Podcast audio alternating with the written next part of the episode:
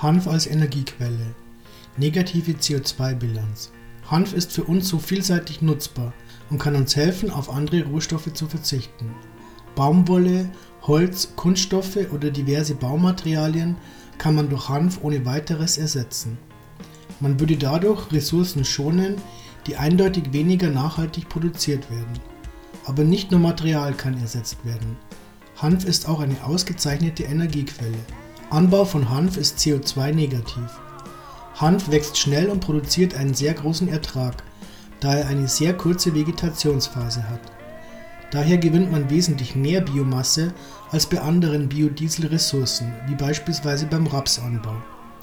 Außerdem bedarf der Anbau kaum der Unterstützung durch Chemikalien, da Hanf robust ist und auch auf verhältnismäßig kargen Böden gedeihen kann. Während er wächst, optimiert er sogar den Boden, auf dem er wächst. Doch nicht nur das macht ihn sehr umweltfreundlich.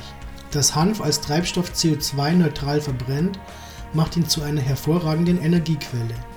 Unterm Strich ist die CO2-Bilanz negativ. Hanf für Biodiesel ist Raps überlegen. Man kann aus Hanf Biodiesel erzeugen, der frei von Schwefel ist und keinen sauren Regen verursacht. Es werden im Vergleich zu herkömmlichen Treibstoffen keine Benzole oder Gase, die Ruß beinhalten, hervorgebracht. Der Hanf-Biodiesel ist dabei einfach und günstig zu transportieren, da er erst bei 170 Grad entflammt und kaum zu explodieren neigt. Ein weiterer großer Vorteil gegenüber Biodiesel aus Raps ist die hohe Viskosität. Hanf-Biodiesel bleibt auch bei niedrigen Temperaturen dünnflüssig, während Rapsdiesel zäher wird. Abgase von Hanf-Biodiesel sind fast schadstofffrei.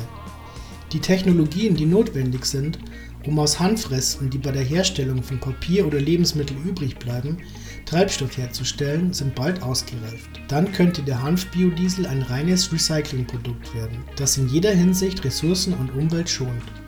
Im Abgas des Hanftreibstoffs befinden sich so gut wie keine giftigen Stoffe.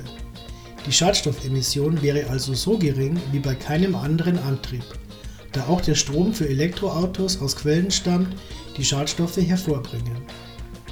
Hanf als Energiequelle macht die Kohle- und Ölwirtschaft obsolet. Hanf ist faktisch die bestmögliche pflanzliche Energiequelle, die gleichzeitig den geringsten Schaden verursacht.